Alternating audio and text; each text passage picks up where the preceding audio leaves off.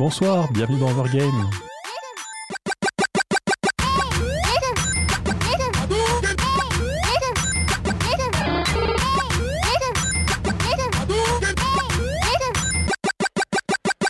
Bonsoir à toutes et à tous, vous êtes sur Cause Commune 93.1 FM, donc à Paris en Ile-de-France, ou sur causecommune.fm. Donc sur le site, vous trouverez un gros bouton pour nous écouter, euh, si jamais vous ne nous écoutez pas déjà, ce qui du coup peut-être un peu bizarre comme indication, mais également les liens pour le compte Facebook et Twitter de la radio pour suivre l'actualité. Également un lien pour faire des dons à la radio qui est entièrement bénévole si vous souhaitez la soutenir. Et surtout, hein, quand même ce qui est intéressant, c'est le lien du chat si vous voulez discuter avec nous.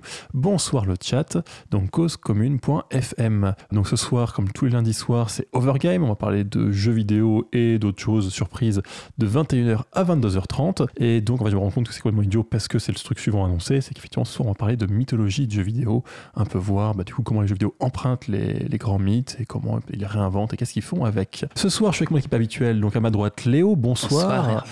En régie Lucas qui est de retour. Bonsoir Hervé. Et Aurélie qui a demandé à être présentée en dernier ce soir pour avoir le temps de se préparer mentalement. Bonsoir Aurélie. Bonsoir Hervé. Parce que, effectivement, Aurélie, donc tu sais que tu n'étais pas du tout motivé ce soir. Mais pas de bol, t'as la première partie.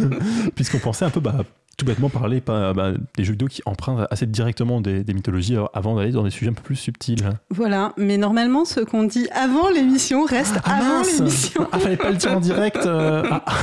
Ah, je suis vraiment désolé. C'est, je, je, je suis euh, confus. Oui, bien sûr. ouais. Je, je vois toute la avec un grand confu- sourire. Voilà, c'est ça, on voit toute la confusion dans ses petits yeux perfides. hein. Faut pas le dire à la radio, ça se voit pas les yeux. Bref, donc, après cette superbe introduction que tu nous as faite, comme d'habitude, hein, c'est quand même à moi de ressortir les rames et de continuer. Euh, donc, ce soir, on va parler euh, de mythologie et donc des emprunts que les jeux vidéo font à la mythologie. Pour placer un peu le contexte, alors en fait, euh, j'ai été assez surprise quand j'ai commencé à gratter parce que je pensais trouver quand même beaucoup plus de jeux qui empruntaient directement euh, aux mythologies. Et en fait, il n'y en a pas tant que ça. Et euh, même parmi tous les jeux, les jeux les plus vendus qu'il y a eu, enfin, sur toute génération confondue, des jeux qui vraiment empruntent à la mythologie, il y en a.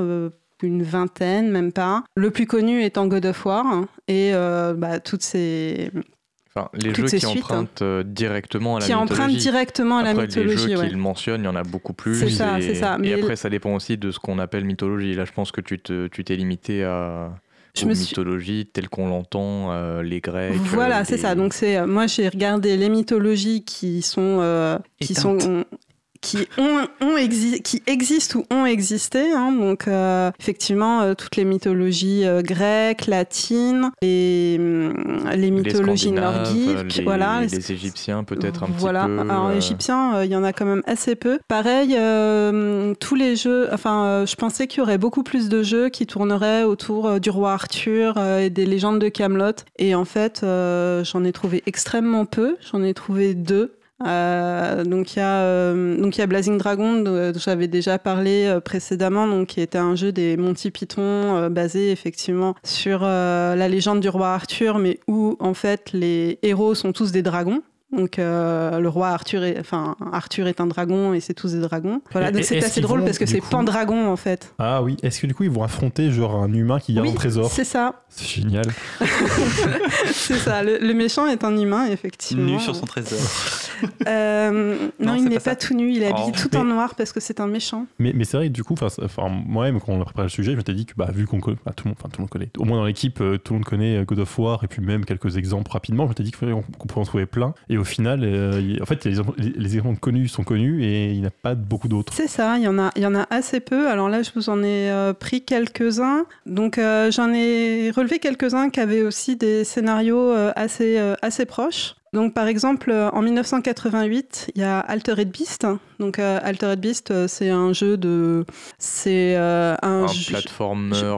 Ouais, un jeu de plateforme en 2D où en gros euh, vous devez euh, vous devez tuer tout ce qui bouge, voilà, Très et euh, où votre personnage peut se transformer euh, en loup-garou. Alors euh, dit comme ça, c'est pas du tout mythologique, mais le fond est mythologique parce que le scénario du jeu, attention, il tient sur une phrase, c'est le joueur dirige un héros ressuscité par Zeus pour sauver sa fille Athéna enlevée par Hadès. Voilà. À part la phrase trois de scénario. références.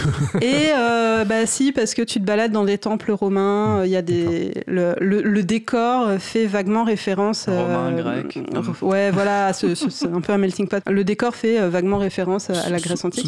Alors, euh, ouais, non, ça sera pas partie suivante. J'ai rien dit. C'est bon, désolé. Et, euh, coup, euh, comme ce scénario est extrêmement original, en 1997 est sorti euh, Erx Adventure. Donc Erx Adventure, c'est un jeu d'action, un jeu d'action aventure euh, qui est sorti sur PlayStation 1 et euh, très euh, très design cartoon en fait. Donc c'était c'était assez sympa à l'époque. Et donc le scénario très original, c'est donc Zeus qui demande à trois héros de sauver Perséphone de enlevée par Hadès. Voilà. Alors, Alors, voilà, alors, donc Hadès, c'est le dieu des enfers. Et donc là, on remarquera quand même que pour Erx Adventure, ils ont fait un effort. Parce que, euh, donc dans la mythologie grecque, effectivement, c'est bien Perséphone qui est enlevé par Hadès et c'est pas Athéna. Mais par contre, quand Perséphone a été enlevé par Hadès dans la mythologie grecque, euh, Zeus s'est débrouillé tout seul et il a pas eu besoin d'envoyer des héros. Et donc là, euh, ce qui est assez drôle, donc, c'est qu'il envoie trois héros, donc euh, Hercule, parce que Hercule, c'est euh, la figure mythologique qui va revenir euh, assez régulièrement dans tous les jeux que j'ai trouvés, moi, sur... euh, au final, c'est un trait qu'on retrouve dans, la dans les jeux vidéo et dans tous les autres médias. Oui, c'est ça, c'est parce que Hercule, c'est quand même- la figure emblématique euh, la du figure héros. du héros, voilà, avec les douze euh, les 12 travaux d'Hercule, et c'est quand même euh, un personnage qui est très connu. Donc il y a Hercule, il y a Jason, qui est aussi un autre euh, héros assez connu, euh, donc euh, Jason et la Toison d'Or, qui avait eu, qui a été héros de Péplum euh, en son temps. Et le dernier personnage, c'est Atlanta. Parce que en fait, il leur fallait quand même un quota de femmes pour euh, le jeu, quand même. un- il leur fallait un personnage féminin. Comme les émissions. Voilà, c'est ça. Et euh, il n'y a pas d'héroïne. euh, il il n'y a pas d'héroïne dans la mythologie grecque. Euh, vous, avez, vous avez des grandes déesses, Athéna, Artémis, etc. Mais vous pouviez pas mettre une déesse à côté de, de votre demi-dieu, quoi. parce que C'était pas, c'était pas du même niveau. Et donc, du coup, ils ont créé comme ça un personnage féminin euh, pour, euh, bah, du coup, euh, pour euh, permettre à l'aventure de, D'être équilibré. D'être équilibré, euh, voilà. Deux tiers hommes, un tiers femme, tout à fait équilibré. C'est ça. Mais d'un autre côté, quand tu n'as que trois personnages, c'est plus Et de difficile. toute façon, pour les jeux vidéo, c'est pas une si mauvaise moyenne par rapport au reste, hein, malheureusement. Voilà. Et donc, du coup, euh, en plus, euh, si vous avez bien remarqué, les personnages, donc vous avez Hercule, mais Hercule, c'est le nom, euh, c'est le nom latin. Et vous avez Jason, qui est lui le nom grec, et Zeus, qui est le nom grec, Perséphone et Hadès aussi, qui sont des dieux grecs. Donc, je sais pas pourquoi c'est Hercule et pas Héraclès, mais ça, c'est parce, Parce que tout le monde connaît Hercule, c'est plus simple. Voilà, Hercule Minus, le marchand d'amphores. Euh, mais ça, c'est ma petite référence. Ok. Voilà. Non, personne. Non, mais Non. vous connaissez pas vos classiques? Non. Mon Dieu, Je pense vous que le chat reconnaîtra. vous connaissez pas les douze travaux d'Astérix? Le chat aura reconnu. Mon Dieu. Du coup, euh, donc j'étais à, à Erx Adventure et du coup, pour continuer dans la partie mythologie et euh, Héraclès, donc j'ai découvert, alors pas vraiment découvert, mais il y a une euh, série euh, japonaise de, jeux de rôle qui s'appelle Glory of Héraclès. Donc moi, je ne connaissais que le jeu qui était sorti sur DS en 2010 en Europe et j'ai découvert qu'en fait, c'était le sixième épisode de la série et qu'en en fait il y avait tout un tas de, jeux Glory of Heracles qui étaient sortis au Japon et uniquement au Japon et jamais à l'extérieur du Japon. Alors je trouve ça quand même assez, enfin c'est assez étonnant d'avoir un jeu qui est basé sur une mythologie très occidentale et qui pourtant ne s'est pas du tout exporté. Euh, C'était peut-être un trop petit budget, je sais pas. vu Ouais. que le sixième opus n'a pas vraiment fait beaucoup parler de lui. C'est vrai, c'est vrai, le sixième opus n'a pas. Mais bon, ils en ont quand même fait. six- Enfin, c'était quand même le sixième, donc c'est que ça a un peu marché quand même, donc c'est bizarre. Euh, Ouais, il y a beaucoup de trucs euh, qui sont, au enfin, qui sont, qui sont produits au Japon, qui sont pas forcément exportés et vice versa, je pense, hein, de toute manière. mm, mm. Même quand il y a des trucs qui sont euh, soi-disant euh, inspirés du Japon, euh, quand ils sont faits en, en Europe ou en, en Occident, euh, des fois ça part pas de l'autre côté parce que c'est quoi ce machin C'est quoi ce, ce ramassis de préjugés sur nous là Oui, il faut, faut aussi voir le jeu concrètement. Peut-être Oui. qu'il avait une saveur un peu exotique. Enfin, euh, ils au ont fait Japon 6 opus quand même, donc euh, Voilà. ça doit être quelque chose. Je sais pas. Alors après, euh, sur le, le scénario du jeu, alors je vous avoue euh, que je l'aime et qu'il n'a jamais été déballé, donc je... je- voilà. Bref.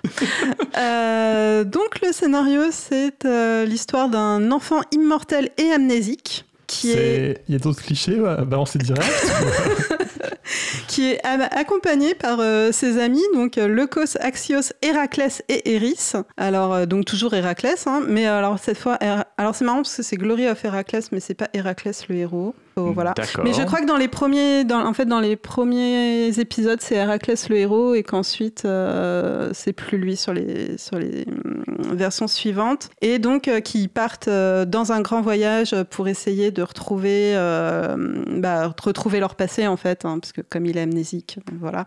Et donc en fait, euh, dans le, au cours de l'aventure, ils vont euh, rencontrer euh, donc des personnages, des personnages mythologiques. Donc ils vont arriver pendant la guerre de Troie, ils vont croiser Achille, ils vont croiser Dédale. Et alors moi, ce qui m'a un peu fait, fait rire, c'est que du coup, si vous voulez apprendre de nouvelles compétences en magie, vous pouvez aller prier les statues de Prométhée. Est-ce qu'on va prendre des boules de feu du coup? Peut-être. ça, serait cohérent, tu vois. Oui, ça serait cohérent, voilà, parce que donc Prométhée, c'est celui qui a apporté le feu à l'homme. Euh... Celui qui passe son temps aussi. Symbolisant la connaissance. C'est ça. Aussi celui qui passe son temps à se faire défoncer la tronche. Euh...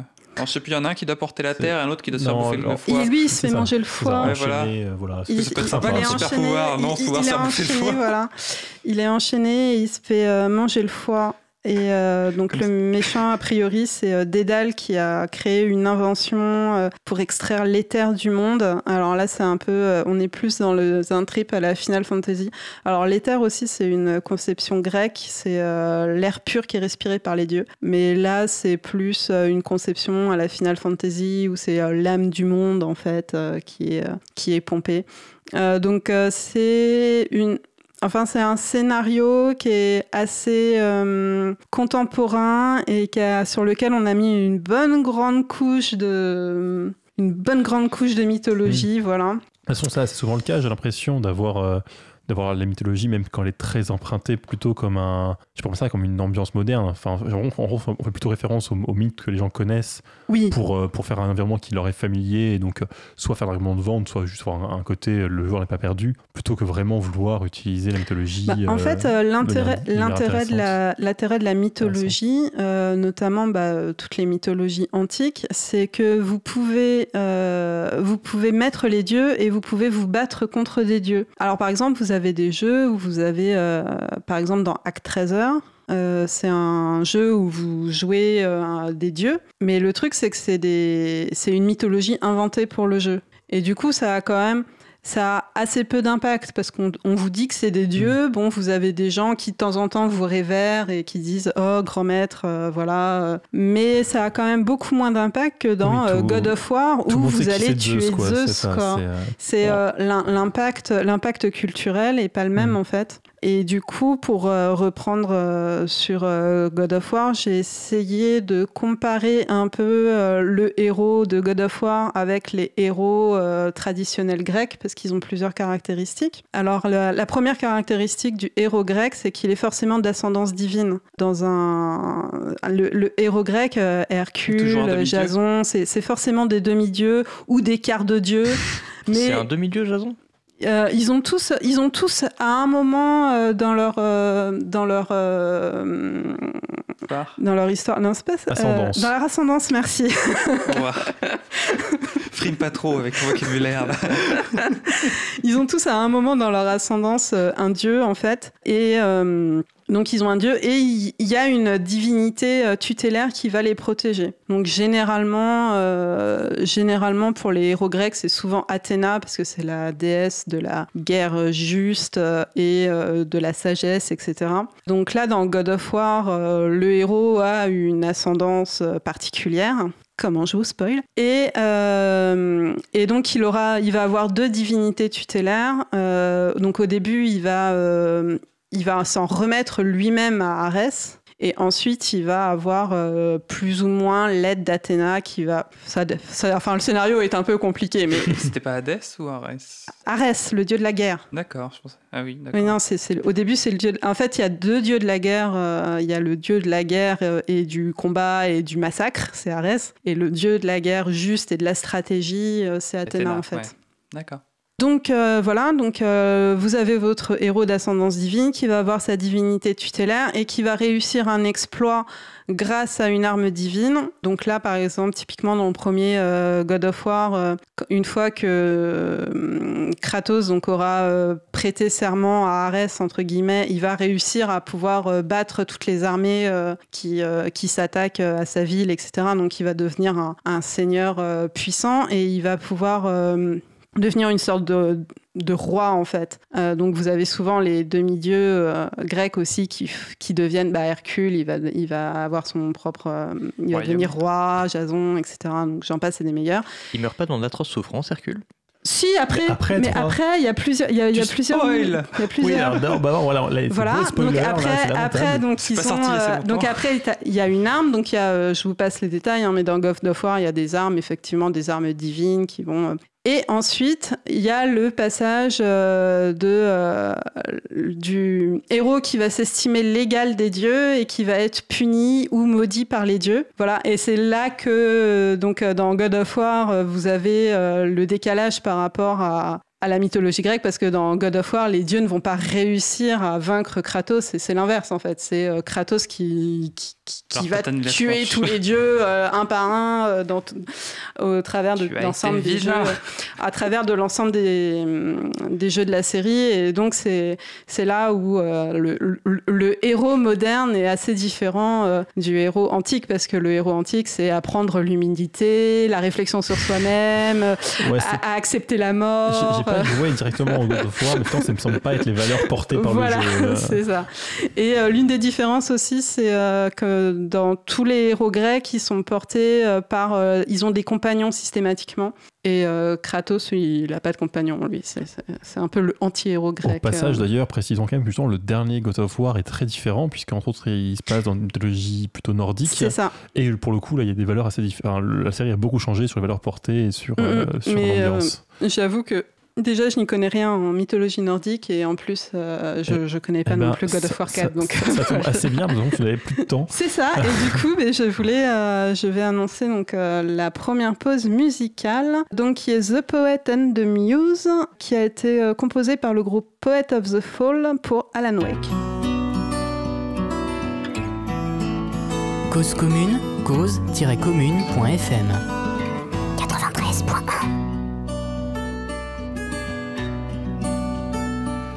There's an altar wrought with mystery of Tom the poet and his muse, and a magic lake which gave a light to the words the poet used. Now the muse she was his happiness, and he rhymed about her grace, and told the stories of treasures deep beneath the blackened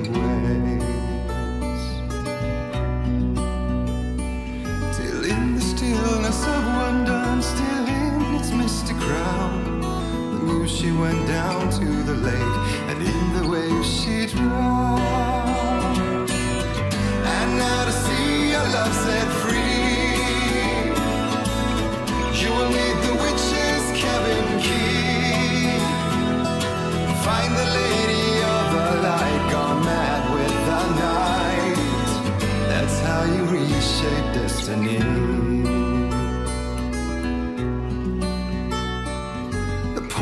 Came down to the lake to call out to his dear. When there was no answer, he was overcome with fear. He searched in vain for his treasure lost, and too soon the night would fall. And only his own echo would wail back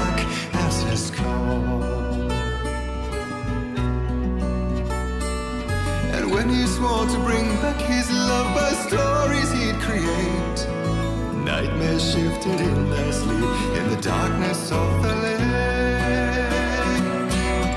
And now to see your love set free,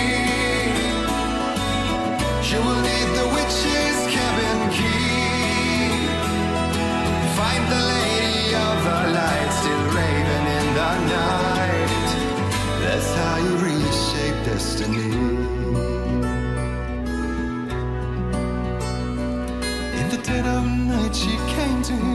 darkness in her eyes. We're in a morning gown, sweet words as her disguise.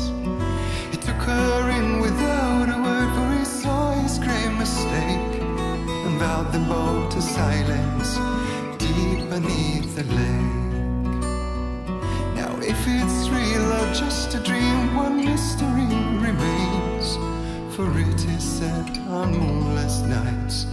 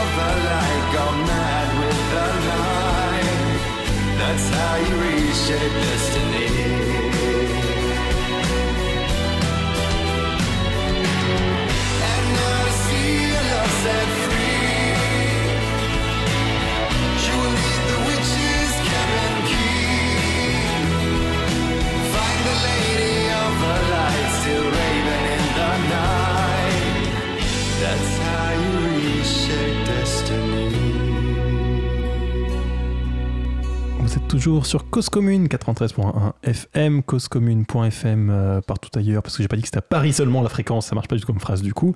Causecommune.fm également le site où tout plein de liens, dont celui du chat. On vient d'écouter une musique d'Alan Wake, même pas de bol, les crédits sont sous un bug de ma fenêtre, donc je vais laisser Aurélie le dire. The Poet and the Muse par le groupe Poet of the Fall. Et du coup, ce soir, on va continuer de vous parler de mythologie et de jeux vidéo. Et avant de faire la partie suivante, je voulais juste parler rapidement de Hades, donc qui est effectivement hein, le dieu des enfers, mais également un jeu vidéo qui est pas vrai. Enfin, il est sorti depuis quelques mois, un axe anticipé. Il devrait sortir vraiment dans, je sais pas, 8-9 mois, du coup, j'imagine. Et donc, l'idée, c'est que dans ce jeu, on joue Z- Zagreus, je crois, le fils d'Hadès, qui veut réussir à quitter les enfers pour retrouver sa vraie mère, parce qu'en fait, c'est pas le fils de Nyx, c'est le fils de Perséphone, je suppose. Faudrait vé- vérifier la, mythologie euh, classique, il doit un peu respecté. Et ce que je trouve intéressant, c'est que du coup, même si bien sûr, euh, bah, c'est un jeu vidéo et le- tout est à la fois inventé, mais il y a beaucoup de références, c'est-à-dire qu'on croise un peu tous les dieux qui vont nous aider, il y a beaucoup de dialogues. Du coup, les dieux sont donnés une personnalité qui est, encore une fois, à la fois inventée et à la fois, il y a beaucoup d'envie de faire des clins d'œil, au moins avec un peu ce, à quoi on s'attend, avec effectivement un Zeus très exubérant, euh, très, c'est vraiment l'oncle euh, qui, veut t'aider dans des grands coups, de, grands tapes dans le dos, etc. On s'attend.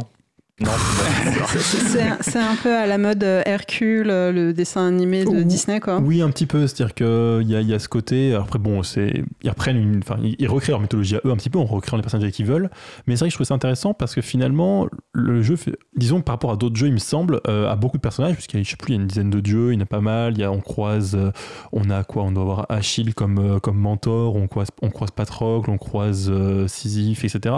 Enfin, il y a vraiment beaucoup de personnages. On croise les Furies qui sont euh, à la fois nos ennemis, puis en fait, il y à qui on est plus ou moins potes. Et je trouve ça assez, assez sympathique d'avoir un jeu qui reprend finalement bien, enfin bien. Encore une fois, c'est pas le but de faire une fidélité historique, enfin historique, je me comprends, mais par rapport au texte, on a pu retrouver, mais euh, d'avoir quand même une ambiance assez proche et qui est vraiment pour le coup très ancrée dans la mythologie, et même le scénario qui n'est pas forcément complètement aberrant, même si, encore une fois, c'est un jeu vidéo qui recrée son histoire, pas forcément une, euh, un mythe crédible. Et on pensait effectivement parler en deuxième sur. Donc là, on a fait des jeux qui parlaient vraiment de mythologie, de mythologie en disant voilà, c'est notre sujet. Il y a aussi plein de jeux en fait, qui font des références par-ci par-là, un peu tout le temps, parce que c'est dans la culture commune maintenant, toute cette mythologie. Effectivement, parce qu'en fait, c'est vachement plus simple euh, d'emprunter à la mythologie que de la respecter à la lettre. Déjà parce que quand on dit pas qu'on copie, eh ben, on est libre de faire ce qu'on veut. Et donc même si on copie, on dit que c'est pas fait exprès. Et on pourra dire que c'est la faute à Campbell et son mythe euh, du héros unique, ou son mythe du héros aux mille visages, je ne sais plus comment on dit exactement Oui, le le titre. héros aux mille visages, ouais. Waouh. Ce qui fait quand même beaucoup de visages. Oui, pour une seule personne. Euh, du coup, les- la mythologie est souvent exploitée dans ce qui est bestiaire, euh, imaginaire collectif du jeu. Par exemple, euh, on va souvent retrouver, euh, enfin, c'est même pas souvent, c'est systématiquement trouvé dans tous les jeux d'Heroic Fantasy euh, des dragons. Euh, on va trouver assez souvent des gobelins ou des gremlins. Alors, c'est pas forcément de la mythologie euh, harmoniques, c'est-à-dire qu'on va avoir des dragons euh, de type euh, occidentaux, avec des gremlins qui viennent des, qui sont assez récents au final, qui datent de la seconde guerre, de la première guerre mondiale, je crois. On va aussi avoir des sphinx, des griffons, des anges, des démons qui se mélangent, parfois même des dieux. Et ça se retrouve également dans les invocations ou des trucs comme ça, dans des jeux comme Final Fantasy, où on peut appeler à l'aide des créatures puissantes. Et là, ils se font plaisir. hein. Ils mélangent euh, Bahamut, euh, qui est un dragon euh, de mythologie. euh, euh, comment ça se parle Je sais Non, je dirais que c'est euh, Middle East. Moyen-Orient, ou euh, Shiva qui est clairement hindou pour le coup. Effectivement, mythologie arabe d'après Wikipédia.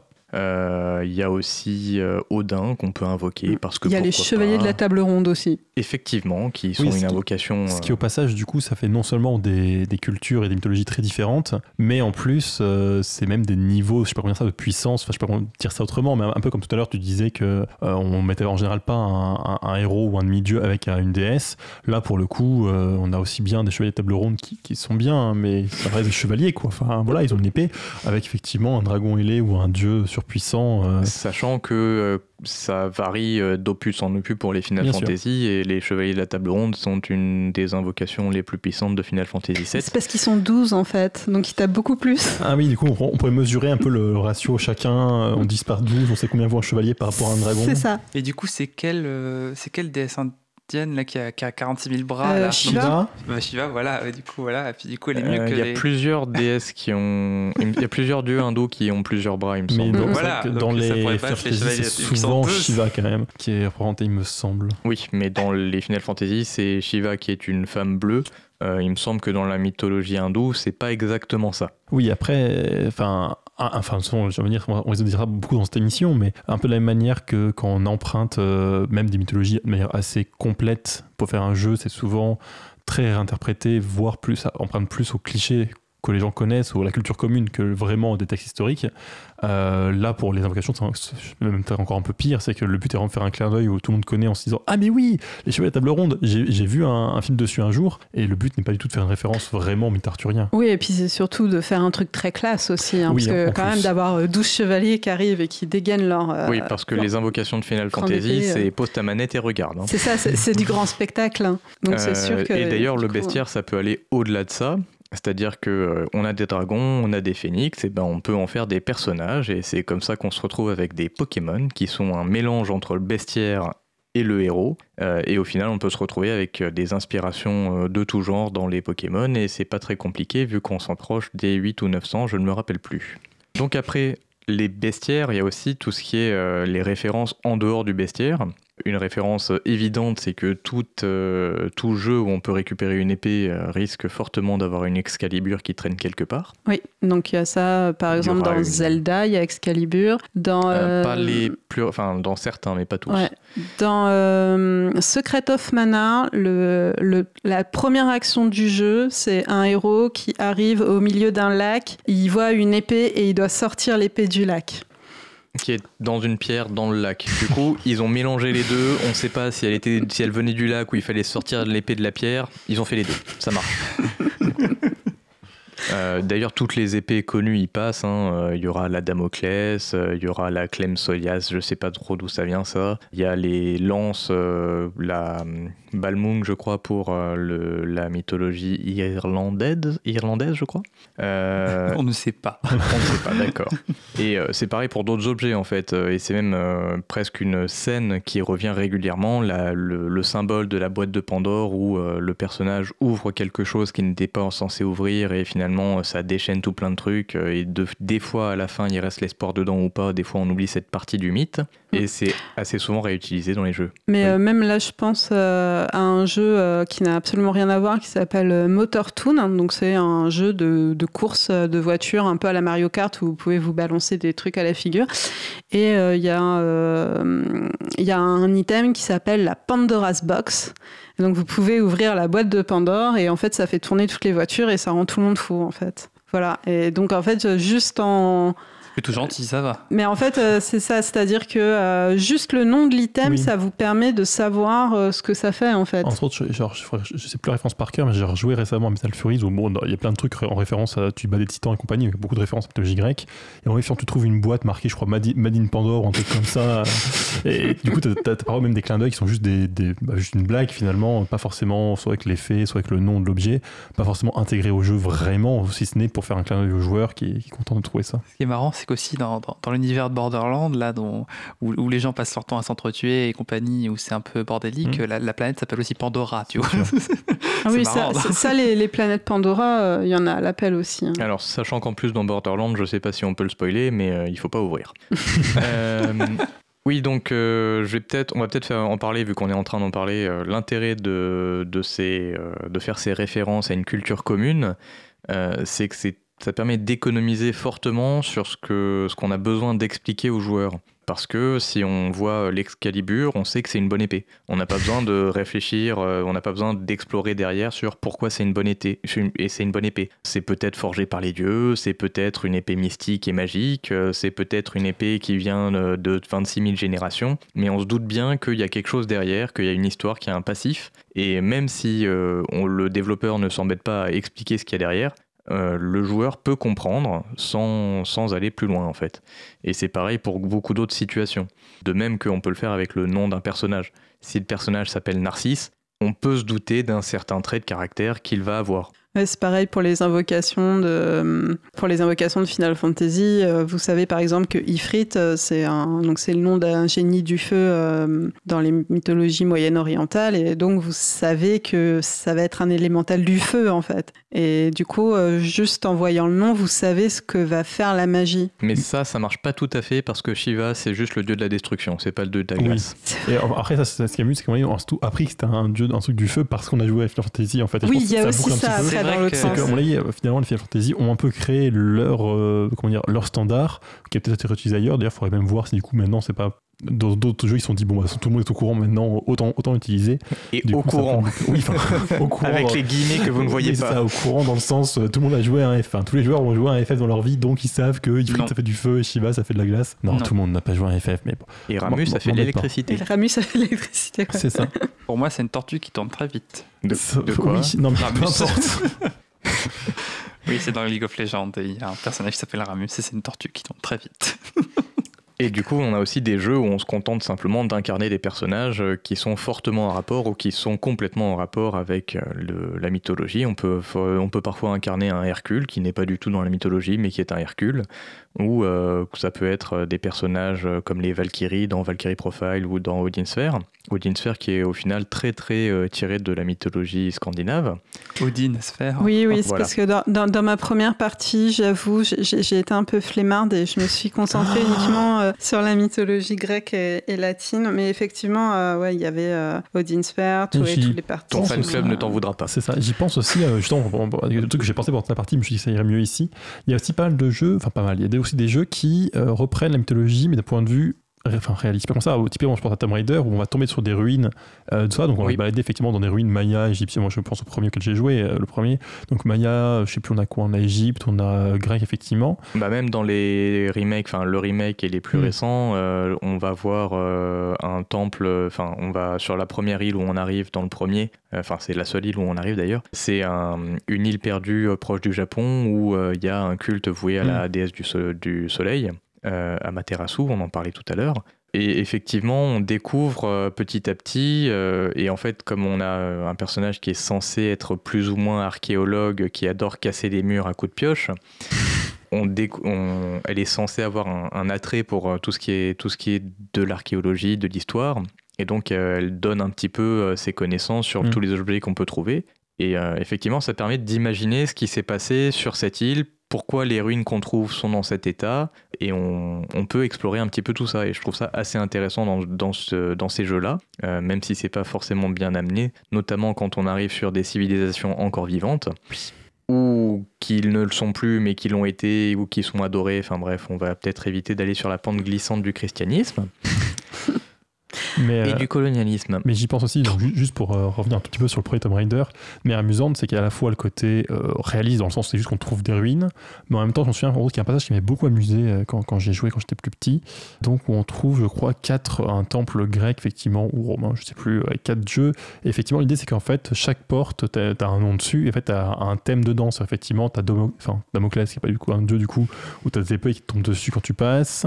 T'as effectivement un truc avec Thor, oui, en fait, oui, c'est n'importe quoi. En, fait, je- en, en- y repensant, Thor avec un grand, avec un truc des éclairs et un grand marteau qui te tombe sur la gueule. Euh, tu vas avoir, je crois, effectivement, Neptune, où faut pas faire passage sous et je sais plus, Atlas avec une, immense boule qui essaie de t'écraser. Alors, effectivement, soudainement, je me rends compte que je sais pas quel était le thème de ce temple. Mais c'est un temple moderne, je pense, assez multi- multiculturel. Mais il y a quand même cette idée d'à la fois voir un, décor un peu en mode bah oui, je, suis archéologue, je me balade, et à la fois du coup profiter un petit peu de, bah, justifier. Ça, tu, tu te dis pas, mais pourquoi un truc qui tire de tester ici Tu dis, eh oui, c'est lié à Thor, donc c'est bon. C'est logique qu'il y a une boule qui fait l'électricité dans ce temple abandonné depuis des milliers d'années, ce qui est assez pratique. Et en parlant de temple abandonné aussi, avant la pause musicale, euh, il y a aussi pas mal de jeux qui jouent sur euh, le mythe d'Atlantide. C'est aussi un truc assez courant. euh, donc euh, dans les RPG, il y en a, j'ai oublié les noms, mais euh, c'est assez souvent qu'on doit aller chercher euh, le, le continent perdu euh, qui est sous l'eau Ou qui la soit ville perdue. ou la qui est ville dans les perdue, cieux, euh, voilà. Ah bah d'ailleurs, il y en a dans Suikoden 4, euh, 5. Et euh, voilà. Mais ouais, ouais, Atlantide, c'est aussi euh, l'un des mythes euh, dont on n'a pas parlé, mais qui est assez récurrent euh, dans les jeux vidéo. Et du coup, comme tu l'as si bien annoncé, je vais passer à la musique suivante. Donc il s'agit du thème of Laura pour Silent Hill 2 par Akira Yamaoka. Cause commune, cause-commune.fm. 93.1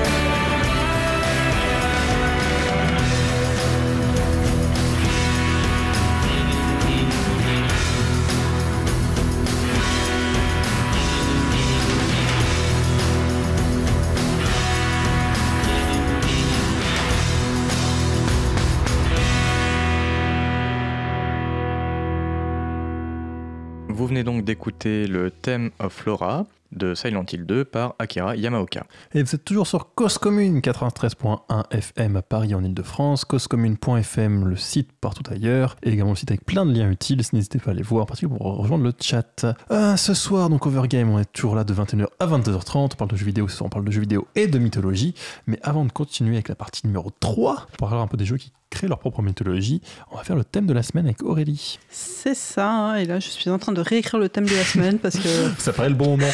N'est-ce pas? Du coup, ce soir, on va parler d'armes. Quoi de plus banal qu'un pistolet ou un fusil pour détruire ses ennemis dans un jeu vidéo, mais heureusement, tout peut se transformer en arme redoutable, que ce soit le teddy bear du prince de Perse dans Prince of Persia Warrior Within ou les célèbres carapaces de tortue de Mario Kart, tout peut servir d'arme. Dark Souls 2 vous permet de vous battre avec une louche par exemple. Oishi de, Samura- de Samurai Warrior défonce des soldats à coups de bilboquet. Link dans Soul Calibur se défend avec son filet à papillon, tandis que Kun Lao de Mortal Kombat a amélioré son chapeau en lui ajoutant une lame rasoir sur son pourtour. Dans la catégorie des pistolets et autres fusils, le haut-parleur de Parodius tire des injures qui se matérialisent et détruisent les ennemis. On trouve également le pistolet à bulles de Just Cause 2, parfait si vous voulez mouiller vos adversaires, ou encore le pistolet à dubstep de Saints Row 4 qui tire de la dubstep et fait danser les ennemis. Dans le même ordre d'idée, le fléau de Borderlands passe son temps à hurler et est aussi désagréable pour le joueur que son ennemi. Ou sinon, vous pouvez tirer des requins de terre. Oui, oui, des requins qui vont émerger de la terre et manger vos ennemis. Plus efficace que le poulet de Gears of War 3, mais si vous préférez les moutons, le transformateur de Ratchet Clank vous permet de n- métamorphoser n'importe qui en mouton. Alors, Mais Juste pour préciser, effectivement, l'arme de Borderlands, non seulement elle fait un bruit atroce, vous pouvez pas supporter ça plus 5 secondes, en plus, quand vous, quand vous la portez, je sais pas si quand vous tirez, quand vous la portez, vous, vous marchez à deux, enfin, vous marchez beaucoup trop lentement. C'est fait, vous faites une super quête pour trouver cette arme, on- vous savez qu'une arme maudite super efficiente, et vous la trouvez, et vous la jetez immédiatement parce qu'elle est complètement inutilisable. C'est absolument magnifique. J'adore faire cette quête avec des gens qui ne connaissent pas encore, juste pour leur montrer, parce qu'en général, ils, ils trouvent ça, ils sont devant en mode, mais, mais qu'est-ce qu'on fait avec ça? Mais- Bah, tu la revends. Et sinon, en armes, vous aviez aussi, euh, dans Worms, vous pouviez euh, invoquer des statues géantes Worms. d'ânes. Oui. ouais, c'était l'âne, machin, et quand il tombe, il fait i en Et- après, j'ai enlevé euh, toutes les armes euh, qui, qui, qui n'étaient pas euh, PETA-compatibles. euh, parce que Oui. j'ai- vu, des, vu trucs un peu. euh, je fais ok, bon, on, on va passer ça sous silence. euh, Ça, ça ne passe pas à une heure de grande écoute. Euh, et du coup, en partie 3, effectivement, on pensait parler Je des jeux vidéo. France, c'est la SPA. Oui. Si, si, si, qui, qui- qui- je- on va parler des jeux qui créent leur mythologie. Donc parlons de la SPA. non Alors, bah moi en fait, je sais pas si parler de mythologie, c'est plutôt une histoire, même si on peut qualifier ça de mythologie, vu qu'en soi c'est une mythologie un peu dans l'histoire. Donc euh, Et c'est la mythologie interne au jeu? C'est ça, ça. voilà. Le- c'est- si tu veux, c'est- On peut juste dire mythe, si tu veux. Voilà, c'est plutôt. Enfin, c'est pas vraiment un mythe, vu que ça se trouve c'est vrai, mais ça se trouve c'est faux, tu vois. C'est le principe d'un mythe. N'aie pas peur. N'aie pas peur, lance-toi. Donc du coup, je parlais de StarCraft, euh, du coup l'univers de StarCraft, euh, donc du coup StarCraft 1 et 2, qui est un jeu euh, édité et créé par Blizzard Entertainment, euh, dont le premier opus est sorti en 1998, euh. Et euh, c'est un jeu du coup euh, de stratégie militaire, on va dire, où les, les joueurs ont le choix entre trois factions qui sont les euh, Terran, qui sont des humains, on va dire, comme vous et moi, si je suppose. Les Protoss, qui est un peu le, le- cliché de l'alien sage et hyper avancé technologiquement, enfin sage, un petit peu comme les Predators, on va dire, euh, pour ceux qui connaissent, euh, c'est mais en un peu plus classe quand même, mais un peu moins sauvage. et euh, les Zerg, qui est une sorte euh, d'essaim euh, assimilateur de toute forme de vie de l'univers, qui veut assimiler toute forme de vie de l'univers. C'est donc Oui. gentil. Donc voilà, on peut jouer ces trois factions-là. Et euh, du coup, bah, pour euh, donner un petit contexte, ils ont quand même fait une petite histoire, on va dire, que les joueurs peuvent jouer, euh, en plus de jouer euh, en affrontant d'autres joueurs, ils peuvent jouer une, une histoire solo. Et cette histoire solo qui a été écrite par Chris Mentzen et James Finney, qui, euh, dont l'un est l'un des créateurs du jeu euh, développeur, bah, ça commence un peu comme ça. Alors je, je- je- je vais mettre ma casquette de compteur, mais je vais pas vraiment compter l'histoire. Euh, Vous pouvez poser des questions si jamais j'ai des problèmes. Donc euh, ça commence, on va dire, dans une voie lactée, euh, comme on connaît aujourd'hui, et il y a euh, les, les Xelnaga qui c'est euh, un, un empire. euh, je, je vois que personne m'écoute, c'est horrible. si, si. En fait, je sais que c'est ça. Tu es à la radio, tu ne vois pas les gens qui t'écoutent. voilà. Donc du coup, c'est une sorte d'empire euh, galactique euh, qui, euh, qui était hyper avancé, euh, qui, s- qui- enfin qui était ou qui l'est toujours, je ne sais pas, hyper avancé et qui s'embêtait beaucoup, on va dire, euh, à leur, leur stade d'avancement. Donc ils se sont mis en tête de, de- de créer des êtres parfaits. Donc, euh, mais pas, pas pas à partir de rien en fait. Donc ils, ils- ils- explorent l'univers, enfin la Voie lactée euh, à la recherche du coup d'espèces euh, vivantes euh, qui pourraient aider à se faire développer technologiquement de manière presque pas intéressée. Hein. C'était juste ils avaient envie de s'amuser comme ça. Donc du coup à un moment donné ils tombent sur euh, les protos, ce qui veut dire dans leur dialecte premier né, hein, euh, voilà, et qui euh, en chez eux ils voient une sorte de gros potentiel vu que ce sont des, des animaux télépathes, donc ils peuvent communiquer entre eux et en soi ça, ça, leur permet une certaine de cohésion entre eux qui sont du coup pas très individualistes, ils sont un peu en, en- en groupe, donc du coup ils se disent que ça pourrait devenir des êtres parfaits, donc ils les aident à atteindre un certain niveau euh, de technologie euh, très avancé. Euh, mais comme vous vous en doutez, ça finit un peu en mode où les, les, les protos, à un moment donné, ils se disent c'est bien mignon, ils sont gentils, mais on aimerait bien être un peu indépendant, hein, voilà. Ah oui, l'adolescence. donc voilà, leur adolescence, ils décident de, de- de- de leur sauter la gorge euh, et du coup, bah, les Xelnaga s'en vont et ils sombrent dans la guerre civile, euh, les Protoss, puisqu'ils sont, je sais pas pourquoi, voilà, maintenant ils sont, ils avaient plus leur, leur maître, donc euh, du coup ils se tapent dessus. Euh, puis euh, bon bah c'est là qu'on les quittera, hein, voilà.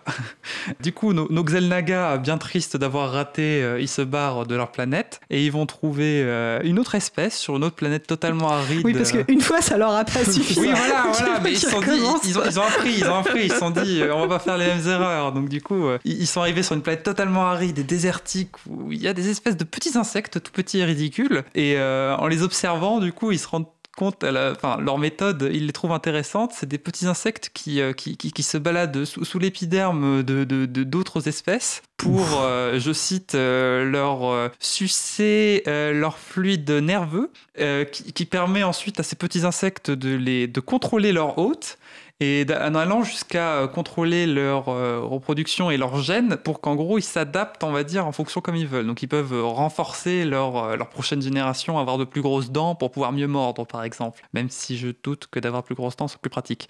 Hum, et pour éviter de faire les mêmes erreurs avec les protos, ils vont pas, on va dire, tenter de, les rendre plus intelligents eux-mêmes. Donc en gros, ils vont tenter de les, ils vont, ils vont créer de- de- des espèces d'esprits uniques qui s'appellent les overmind ou les, les maîtres esprits, voilà, comme ils disent dans la version française, euh, qui, euh, qui vont grosso modo être des, des, des, reines des saints, on va dire, un peu comme les reines d'abeilles et compagnie. Qui euh, enfin non pas vraiment les reines d'abeilles parce que les abeilles en soi c'est pas vraiment enfin bref. Tout ça pour tout ça pour dire qu'en gros c'est une sorte d'esprit unique qui contrôle la, ruche on va dire de Zerg qui continue en fait à assimiler le patrimoine génétique on va dire de toute la planète euh, pour en gros en gardant ce qui les intéresse pour en faire des armes spécialisées et, et bien évidemment Ça à un finit moment mal. donné, voilà, les, maîtres esprits euh, on, on, on- on se dit que Bon, voilà, euh, c'est pas très intéressant. On, on va peut-être euh, dire euh, à nos, nos Xelnaga, ils, ils- comment dire, ils deviennent conscients, donc du coup ils veulent euh, aussi être un peu indépendants de leur Xelnaga. donc du coup les Xelnaga, cette fois-ci, ils étaient aussi malins, ils se sont pas dit qu'ils allaient rester sur la planète, ils, sont sont restés dans l'espace. Sauf que bien évidemment, alors il y a une autre espèce d'extraterrestre qui se ramène, on ne sait pas laquelle c'est, qui s'écrase. Qui s'écrase, enfin, c'est une espèce organique qui s'écrase sur la planète des Zergs Et Du coup, ils sont colonisés. qui du coup apprend aux Zerg comment se déplacer dans l'espace, et du coup ils vont aller bouffer les Xelnaga qui étaient à l'extérieur de l'espace. Et c'est la dernière fois qu'on a entendu parler des Xelnaga dans, dans le peu, dans le peu d'histoire. Je, je suis un peu triste, j'espère qu'il va y avoir d'autres 40-50 autres essais, tu sais, en mode cette fois-ci on va y arriver. On va créer l'espèce parfaite. Ça me fait penser un peu à- au, au, à- au peuple dans Prometheus. Là, euh, je sais pas si quelqu'un a vu Euh, Prometheus. les ingénieurs, ici. oui, avec les ingénieurs. vu voilà. sont moqués, mais Et Voilà, donc c'est- euh, les ingénieurs Les mecs qui ont fait les malins avec les aliens, quoi. C'est ça, et puis à l'après ils sont tués comme des, On sait pas trop ce qui leur est arrivé dans l'histoire. hein. C'est vrai, c'est pas très clair. Mais de Mais- toute façon, Prometheus, c'est pas très clair comme film. Du coup, Ah, ah, pardon, il y a- il y, a encore des. ah bah oui, il y a toute une histoire Ah non, encore. mais- Là, on en est qu'au début. Bah, hein. je vais quand même faire juste une petite pause pour, pour l'instant. hein, Moi, genre, je connais pas StarCraft, hein, je découvre en même temps que nos chers auditeurs et auditrices. Mais ce qui m'amuse, c'est que pour l'instant, c'est un- donc de la SF, c'est un- plutôt un mythe futuriste. Mais ça, enfin, pour moi, ça reprend un peu des grands thèmes. Bah, c'est un peu la création du monde. C'est-à-dire qu'on a, on a, on a l'espèce Ah créatrice bah. qui sort, on sait pas d'où, mais elle a le pouvoir de créer Bah, des espèce trucs. hein. créatrice, en plus, c'est vrai qu'elle elle est dans, dans l'histoire, là, elle, est- elle est retransmise que par des, des- des mythes en soi que les protos sont gardés, parce que c'est difficile de communiquer avec les Mm. saints, enfin les, les, les ergs, comme on dit. Et du coup, voilà, en parlant de protos, du coup, et qui on va retourner vers eux, qui du coup étaient en guerre civile, je vous rappelle, hein, vu qu'ils se faisaient que de s'entretuer, parce qu'ils étaient devenus individualistes, vous vous rendez compte hein.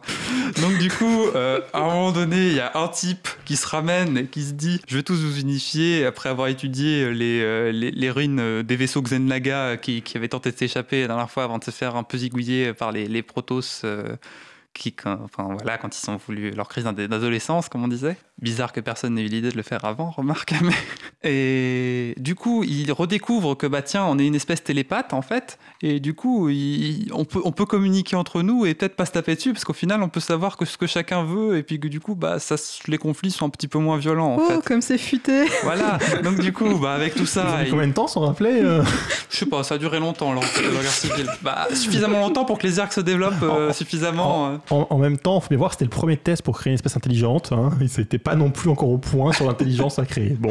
Voilà, bon, ils étaient déjà intelligents, mais ils les ont aidés technologiquement, c'est pour ça. C'était un peu des, des, des- des humanoïdes primitifs, quoi. Et du coup, bah voilà, ils divisent la société en plusieurs castes ou je ne sais quoi, mais c'est pas vraiment des castes euh, genre supérieurs, hiérarchiques, tout ça, c'est juste ils sont séparés en fait en fonction de leur rôle, donc euh, ils arrivent à peu près à se débrouiller et, euh, et, et voilà, bon, ils connaissent un peu leur, leur coin euh, et compagnie. Ils colonisent plusieurs planètes, je veux dire, et, et puis voilà, c'est à peu près calme pour le moment. Et du coup, vous allez sans doute vous dire, je parle pas beaucoup d'êtres humains au final, parce qu'il y a quand même toute une Oui. faction qui s'appelle les Terranes. Hein C'est ce que je me disais. Tu lis dans la même pensée, c'est un peu flippant. voilà. Donc maintenant, on va revenir sur Terre, En hein, fait, moi, un peu beaucoup plus loin. J'espérais que les machins nous croiseraient, nous rendraient intelligents aussi, en fait. Je suis un peu déçu. Bah non, ils sont- loin les Xenlaga et puis c'est grand la Voie lactée donc euh, voilà. Donc on va on, on est sur notre petite terre hein, à la fin euh, du 20e siècle et début du 21e siècle où bah du coup il y a, il y a toute euh, toute une histoire euh, qui se déroule euh, où la où la terre sombre de plus en plus dans, dans le chaos avec des guerres euh, à tout va un peu comme aujourd'hui, même si pour l'instant c'est pas vraiment des guerres étatiques, c'est plus des petites guerres par proxy. Mais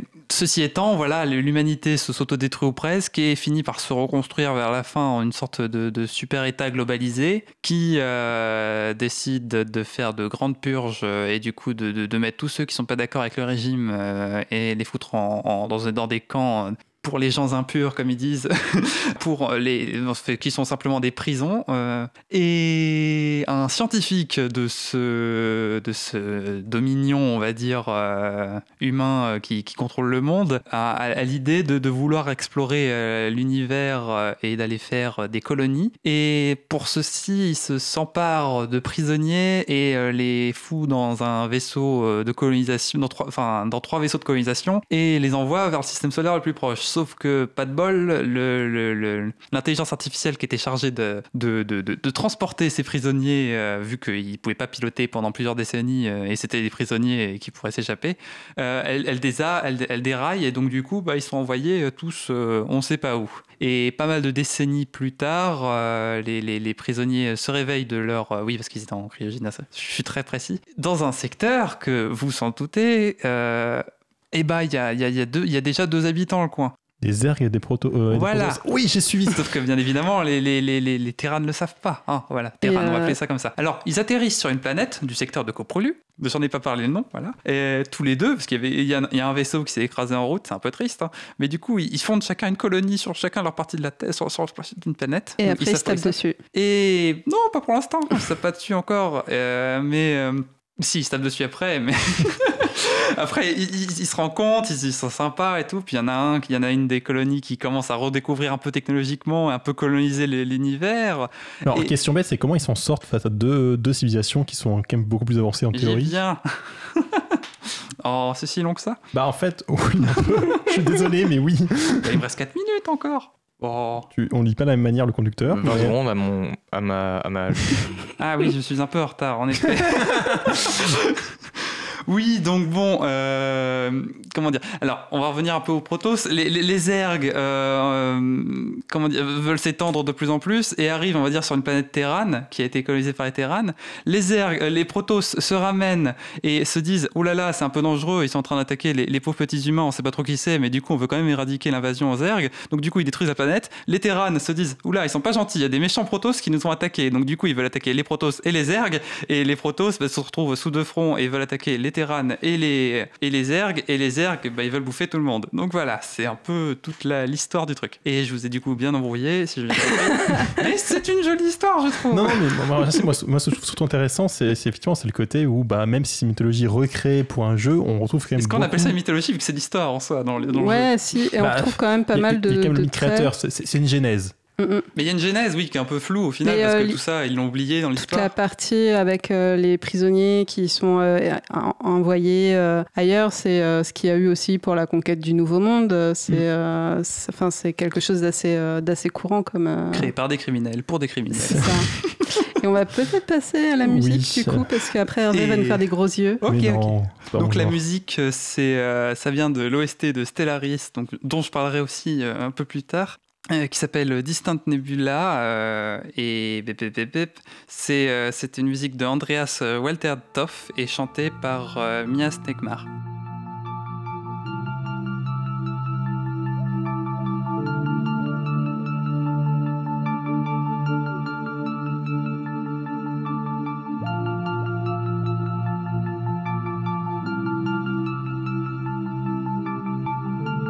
Cause commune, cause-commune.fm 93.1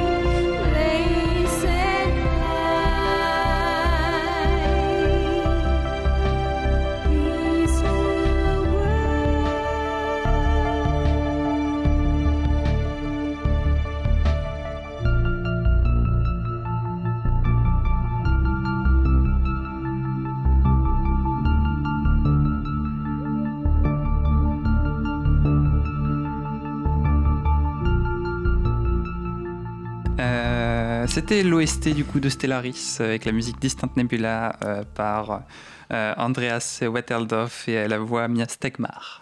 Et vous êtes toujours sur Cause Commune 93.1 FM en Ile-de-France, causecommune.fm partout ailleurs et avec toute l'information utile sur une radio. On va continuer l'émission sur mythologie et jeux vidéo jusqu'à 22h30, mais juste avant, une petite page d'actu.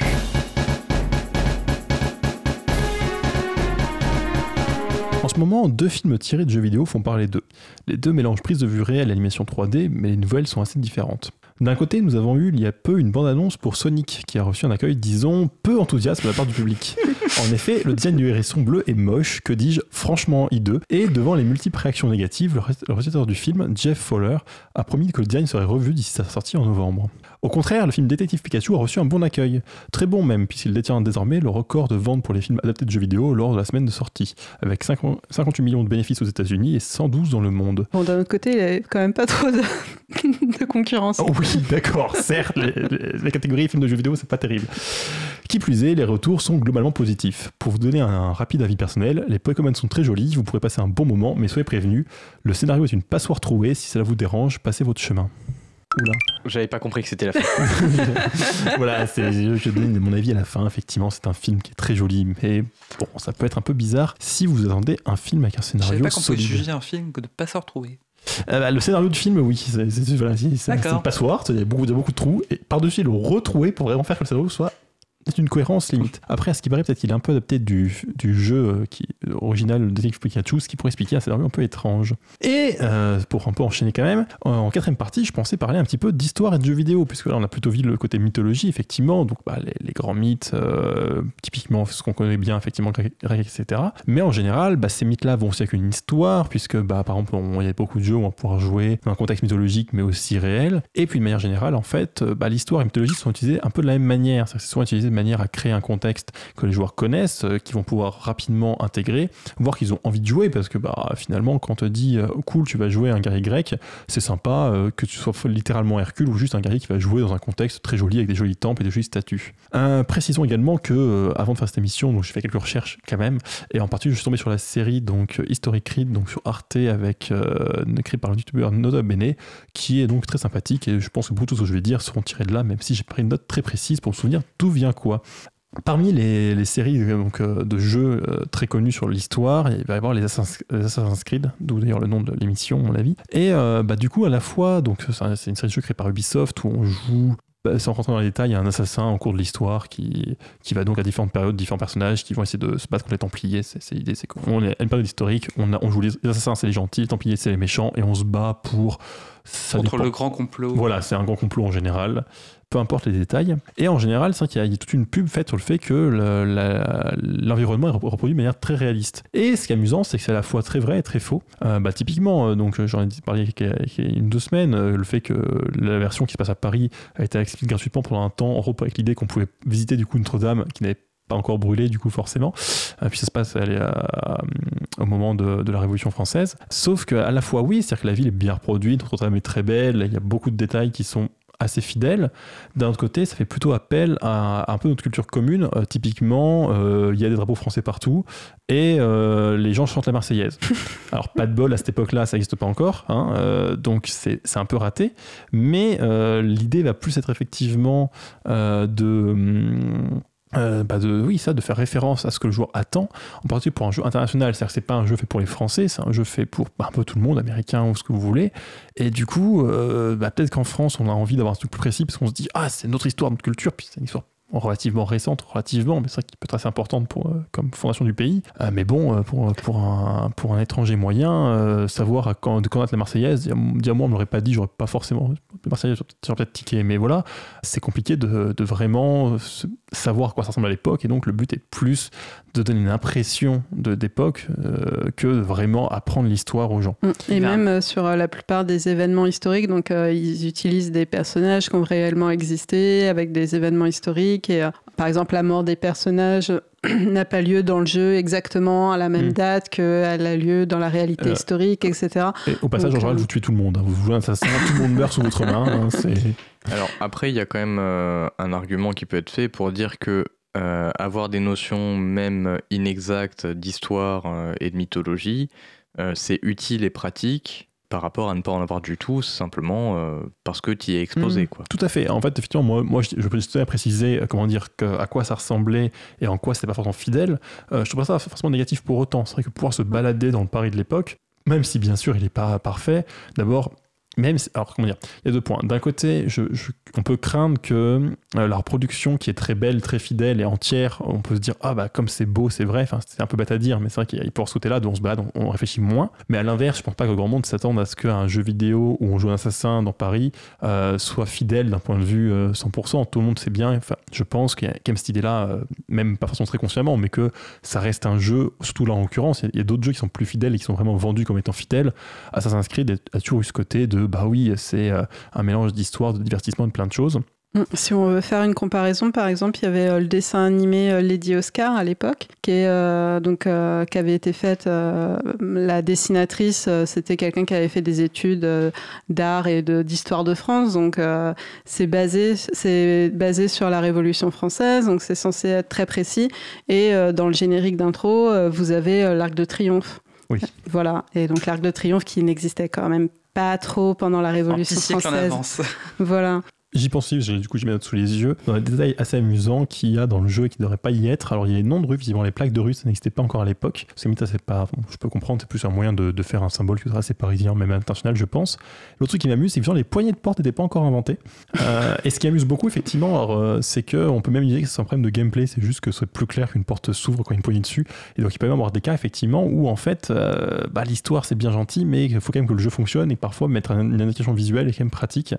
Par exemple, les fenêtres n'étaient pas transparentes et je pense que oui. c'est quand même plus sympa d'avoir des fenêtres ça, transparentes dans un jeu. Et là encore, il y a tout, tout même d'attente des joueurs, non seulement d'attente dans leur culture, donc ce ce- la manière dont ils s'imaginent une, une situation, une scène, une époque, euh, l'histoire, mais aussi effectivement dont on s'imagine un jeu vidéo. Et en particulier, euh, bah, ça peut être pratique d'avoir des, clichés dans le jeu vidéo, des grandes villes, des grands bâtiments. euh, entre autres, je crois, il expliquait qu'il y a même des problèmes cinématographiques, c'est-à-dire que dans la dans l'Assassin's Creed qui se passe en Égypte, il y a des bâtiments qu'ils ont rendus plus grands juste pour que ça rendait mieux en fait, c'est que voilà. Euh, et il- donc dans Assassin's Creed, il y a vraiment l'idée de dire qu'à la fois ils ont travaillé avec des historiens pour un peu se former, etc. Et à la fois il y a l'idée que euh, je crois même que enfin, On fait un jeu en fait. on fait un jeu avec l'idée que tant que l'information on n'est pas euh, comment dire vérifiable rapidement et que la majorité des joueurs vont passer à côté, c'est pas grave, ils vont pas s'amuser à, à- à chercher la fidélité historique. Bah, L'idée, c'est de faire un jeu qui est intéressant à jouer et qui est pas forcément euh, fidèle. On s'en fout un peu. Mm. Mais qui, qui ressemble à, à quelque chose qui pourrait être fidèle, tu Mm. vois. Faut... T'as l'esprit oui, euh, c'est- t'as- t'as- t'as l'esprit des croisades. euh, C'est le vois. juste milieu. C'est Et ça. après, justement, c'est un des problèmes aussi, c'est qu'il y a un peu une, une boucle des clichés, c'est-à-dire que d'un côté, euh, il s'appuie sur les clichés qu'on a euh, pour, pour créer ça. C'est un peu ça qui est dommage, c'est qu'effectivement, c'est c'est pas le problème de. Oh, mythe, je veux dire, comment dire, le fait que ce soit pas fidèle à 100%, que le bâtiment soit pas à gauche mais à droite, c'est pas grave, c'est pas ça qui représente l'époque, du ça- on pourrait dire, mais ça pourrait être comme ça à l'époque. Après, effectivement, il y a beaucoup de jeux qui disent juste, bah, on va faire ce que les joueurs attendent. En faisant ça, ils créent une attente, parce que bah, forcément, si on fait que, si on regarde que des films et des jeux vidéo et on lit des bouquins qui disent, hey, on va faire un truc comme, on, comme on pense que les gens pensent, et bah, ça, ça fait un peu une boucle, du coup, ça, ça aide pas à aller jusqu'au bout, ce qui est un peu dommage. Par contre, il y a d'autres jeux, effectivement, donc, qui s'amusent à essayer de vraiment être très fidèles euh, d'un point de vue historique. Donc, dans, ce documentaire, il parle de Kingdom Come Deliverance, qui est donc un jeu tchèque qui parle de l'histoire locale. Et je, suis assez partagé là-dessus, parce que d'un côté, effectivement, c'est un jeu qui a été financé euh, via financement participatif, donc avait un public qui, était prêt à financer ça, ce qui est une très bonne chose. Et en même temps, c'est vrai que c'est un public qui, visiblement, est intéressé par le côté euh, historiquement correct. Ce qui, j'ai envie de dire, est tout à fait louable et euh, je suis ravi que ça leur plaise. Et en même temps, c'est vrai que personnellement, en tant que peu intéressé par l'histoire, sans, sans pas plus intéressé que ça, mais très inté- intéressé par les jeux vidéo, c'est vrai que c'est le genre de jeu où finalement je, je crains que du coup ce soit un moins bon jeu vidéo, mais un meilleur support d'histoire. Et c'est compliqué de la même manière que j'ai envie de dire un documentaire historique ne sera pas un très bon film en général, ce sera un bon documentaire historique.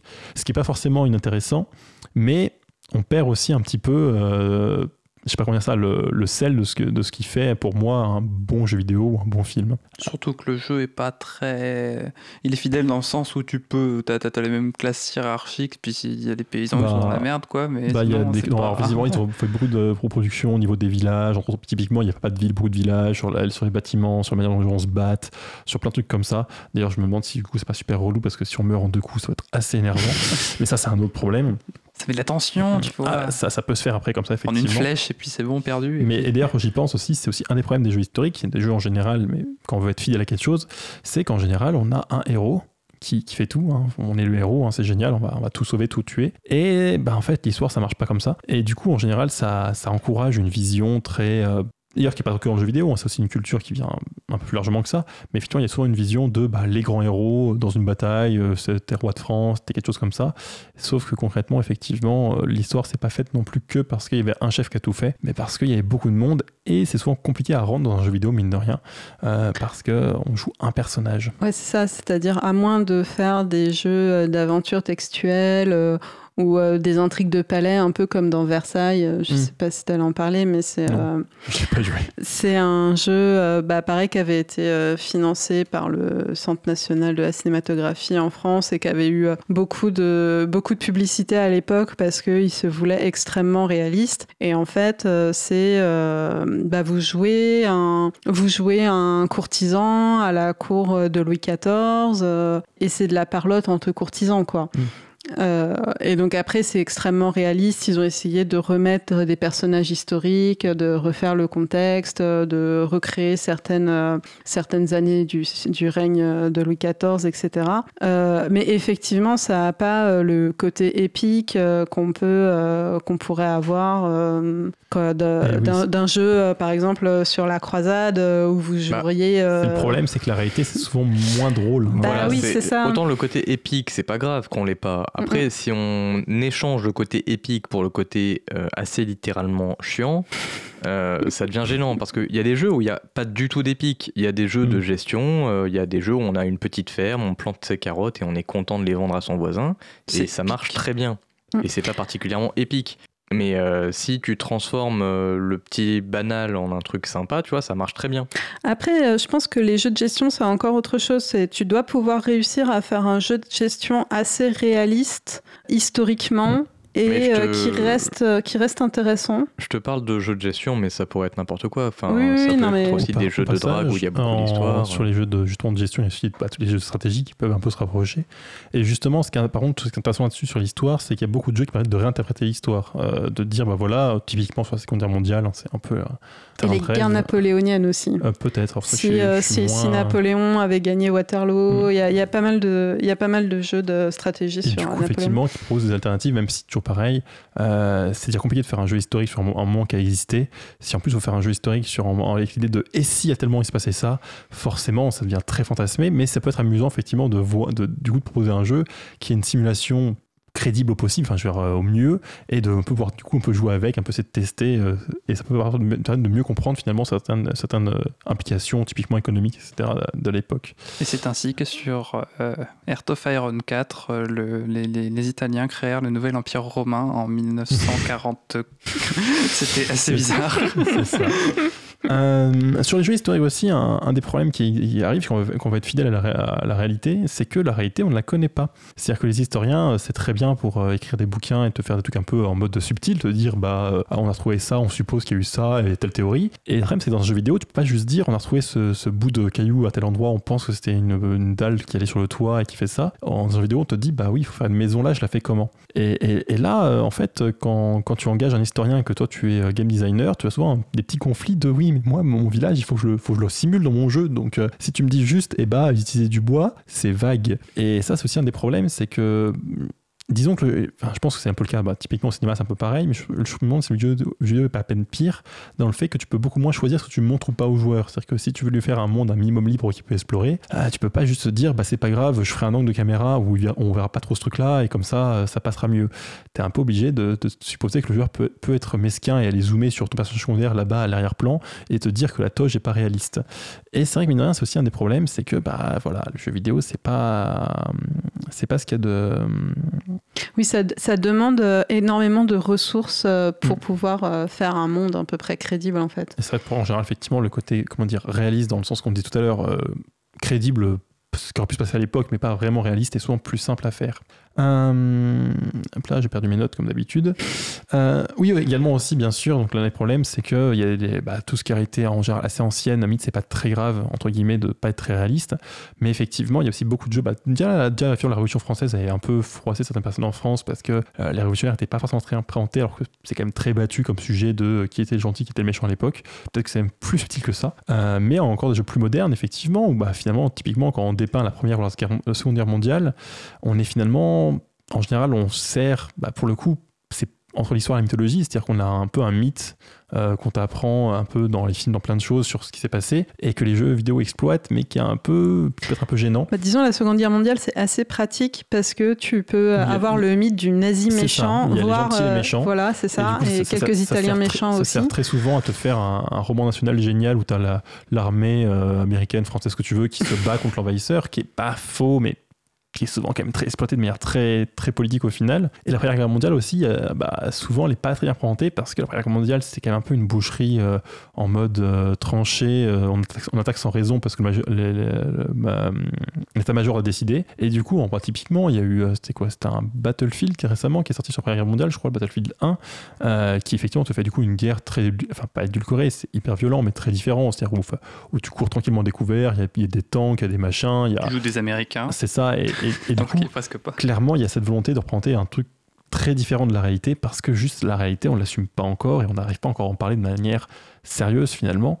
Et ça, et, Bah, et puis en plus, euh, faire jouer à un joueur euh, les- la guerre des tranchées, c'est quand même un peu. euh, c'est rude, hein, on va être honnête. C'est ça. Passer plusieurs mois c'est dans un peu- trou, Voilà, c'est un- je pense que c'est un peu claustrophobique. mais du coup, il y, a, y encore une fois un peu cette triche de à la fois dire on fait un jeu historique qui prend un contexte historique et de pas le faire vraiment, même si sur, sur un truc comme Battlefield 1, la pub est moins faite là-dessus, mais il y a quand même toujours un peu cette ambiguïté entre le- la volonté de faire un fantasme de joueur et l'idée de dire mais si, c'est historique, on vous assure. Comme dernière pause musicale, j'ai choisi musique d'Into the Breach, euh, un jeu que j'aime beaucoup et je suis pas du tout en train de chercher mes notes. Euh, donc c'est donc Into the Breach, c'est le hum, la musique du trailer et c'est composé par Ben Pru- Prunty.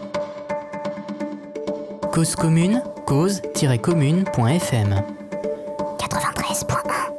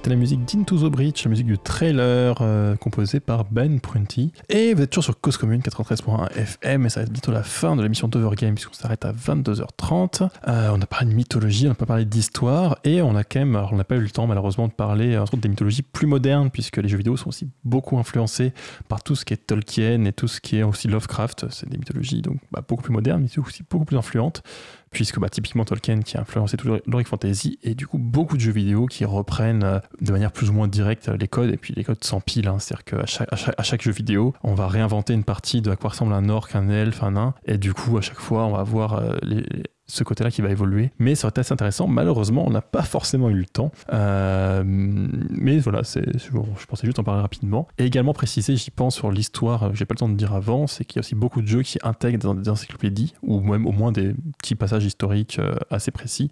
Je pense typiquement à la série des civilisations. Moi, j'ai beaucoup joué euh, en temps plus jeune, et où du coup, j'ai appris pas forcément de trucs très précis, au moins des grands noms de personnages, de merveilles et d'autres euh, d'autres événements qui peuvent arriver dans le jeu et qu'on peut a- aller se renseigner si on a envie après.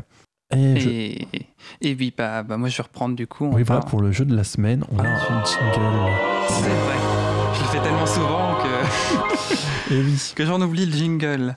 Euh, je voulais vous parler du coup de, de, de- de Stellaris, euh, qui est un euh, 4X euh, développé et édité par Paradox. Alors, Qu'est-ce que c'est qu'un 4X? 4X C'est une bonne question. J'ai oublié ce que ça voulait dire les 3, les 3X. Euh, expansion, exploration, j'en ai déjà deux, c'est pas mal. Je crois qu'il y a extermination dedans. Je vais, je, vais, je vais chercher sur internet, voir ce qu'il y a. et du coup, c'est un jeu sorti en mi-2016 et qui, qui nous met euh, Exploitation. Exploitation, exploitation, voilà. Et capitalisme. donc voilà, c'est- un jeu de, de- de- du coup de, De stratégie. de stratégie, voilà. Donc c'est marrant, jeu de gestion stratégie. Et du coup, tout à l'heure, tu parlais que c'était, ça devait être compliqué de, de, de mêler épique et jeu de stratégie, c'est ça? Non, je disais qu'on pouvait ne pas avoir des pics et que c'était pas grave. Oh, Oui, mais voilà, on peut aussi en avoir du coup dans des jeux de stratégie. Laisse-moi mes punchlines. Et euh, du, coup, dans, Stellaris, euh, on. Ah bah dis donc, j'aurais beaucoup parlé d'espace ces derniers temps. Euh, on peut jouer à peu près ce qu'on veut en fait. On joue un peuple qu'on crée. Qu'on crée selon des, critères qu'on veut. On peut l'avoir plus pacifiste, plus euh, matérialiste, plus euh, xénophobe, plus euh, comme tu veux, ce qui donne plus ou moins de statistiques ou de possibilités de, de, de régime, de société. Donc tu peux être une monarchie, tu peux être un, truc fanatiquement égalitariste, donc du coup, tu as des élections toutes les semaines, limite.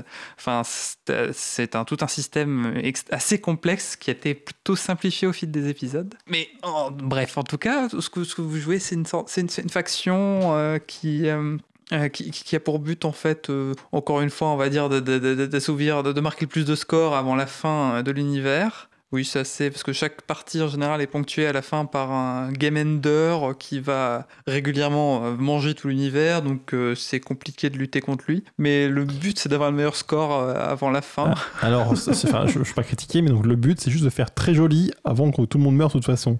Bah, soit tu, soit, soit tu, tu, tu, tu bouffes tout le monde, soit tu, tu deviens commercialement euh, très puissant. Et, et comme Soit- ça, tu as une jolie plaque à- après la fin du monde qui dit Ah, on était les meilleurs. Euh, c'est un peu ça. Mais ce qui est marrant, c'est qu'on peut jouer énormément de choses différentes. Comme je te disais, on peut jouer des, des régimes, euh, on peut jouer des, des- des régimes totalitaristes euh, sans problème. Ou alors, on peut carrément jouer des robots, euh, des intelligences artificielles qui, euh, du coup, c'est qui, qui, qui prend conscience d'elles-mêmes et qui décident de, de, de, de- de se rebeller face à leur tas de chair qui les ont créés. genre, je sais plus, je peux confondre, j'ai vu passer ça sur, sur mes réseaux. quelqu'un qui jouait et qui, du coup, je crois, avait une tonne d'espèces possibles à choisir parmi des champignons, des, des animaux de tous les. Ça, c'est des trucs pré- pré-créés, mais ça, sinon, mais- tu peux les, les créer toi-même, en D'accord, fait. mais enfin, d'après ce que j'ai vu, il y avait déjà une tonne de possibilités euh, de, de combinaisons entre beaucoup de, bah, du coup, beaucoup de Ça, c'est les animaux, apparences, on va dire humanoïdes. un peu. L'apparence ne change pas grand chose sur comment Non, tu crées ton cool. peuple. Tu peux Après, jouer des champignons, quoi. Enfin, voilà, tu peux jouer des champignons euh, anarchistes euh, qui, qui ont des sociétés indépendantes et qui galèrent beaucoup en général. Mais du coup, ça prend combien de temps avant qu'il arrive et qu'il détruise tout euh Alors, les- alors, c'est pas un jeu que je recommanderais à ceux qui ont peu de patience. C'est un jeu en temps réel, c'est-à-dire qu'en gros, euh, tout le monde joue en même temps. Il n'y a pas de système de tours comme pas mal de 4X peuvent le proposer. Et ça peut durer plusieurs centaines d'heures, une partie, vraiment, si tu t'y mets. tout dépend de la taille de la carte après que tu choisis, parce que tu joues en la galaxie entière déjà, donc tu colonises des systèmes solaires en fonction de leur habitabilité. Sur chacun des systèmes solaires, tu as des planètes. Chacune des planètes, il y en a des plus ou moins habitables en fonction de- des, des a priori de ton espèce, on va dire, qui sont plus ou moins adaptés aux trucs arides du coup, c'est pas frustrant de passer une centaine d'heures à développer ton espèce et à la fin, il y a un truc qui arrive et qui détruit tout? Non, parce que sur une centaine d'heures, il y a plusieurs choses qui se passent, tu vois, entre temps. Ouais, non, mais justement, tu t'es impliqué dans ton espèce. puis je pense qu'au bout de et- 100 Est-ce que tu as déjà joué au Capla Puis je sais je pense de 100 heures, toi, t'es, t'es- t'es juste contente que, que c'est bon, c'est fini. Tu vois, tout le monde est mort, tu peux te dire, je peux faire Non, mon mais je suis pas sûr. Enfin, j'ai j'ai peut-être un peu. J'ai jamais vraiment atteint, on va dire, à la fin. Mais c'est vrai qu'il y a régulièrement des, des, des trucs, euh, des cataclysmes qui, qui, qui, qui m'empêchent de jouer. Mais ça se trouve, c'est pas. T'es pas forcé de perdre face, face à ça. Mm. Ça se trouve, tu peux. On peut tous s'allier face au grand envahisseur ou face à l'explosion, ou un truc comme ça. Et du coup, on parlait d'Epic, j'avais envie de parler de ça, mais c'est aussi un jeu qui est basé beaucoup sur l'exploration, en fait. Il y a toute. euh, quand tu explores l'univers, en fait, tu as tout un, un, pan, on va dire, d'exploration. Tu dois découvrir d'autres peuples, du coup, qui sont aussi soit des joueurs comme toi, soit des IA, soit euh, des créatures spatiales qui vivent, qui menacent un peu euh, toute, toute, ta, toute, ta, petite troupe, euh, genre des, des, des, monstres géants qui, qui, qui, mangent des planètes comme pour le petit-déj, des trucs comme ça. Des failles, des, des des, des, des, des, vestiges de civilisations antiques, je sais pas, moi, il y a plein de trucs comme ça qu'on peut faire entre deux. Et donc, on rappelle le nom, Stellaris. C'est Stellaris, Sur quelle plateforme c'est euh, sur PC, je crois, et seulement sur PC. Voilà. Et si je me trompe pas, c'est une quarantaine d'euros, même si c'est un jeu qui à la fois me tente beaucoup et à la fois je ne j'aurais jamais le courage de faire une quarantaine partie. d'euros en plus, il y a beaucoup de DLC, c'est Oui. fait partie des jeux assez chers. Mais euh. du coup, moi, j'aurais jamais le courage de faire une partie complète de toute façon. Euh, et ça va être la fin de notre émission. C'est pour ça que j'ai pris la parole de manière totalement honteuse. Euh, la semaine prochaine, on va parler de, donc de la guerre des consoles, mais en général, en fait, un peu euh, toutes les concurrences qu'il y a pu avoir entre matériaux, vendeurs et compagnie. Euh, je vous remercie d'avoir suivi cette émission. Euh, je vous remercie, je sais pas, la radio, mon équipe, Quentin et Florence, pendant que j'y suis, qui m'ont aidé à créer l'émission, et également euh, Joachim et Fatih Fat Fatih qui vont faire la musique. de fin. Bonne soirée.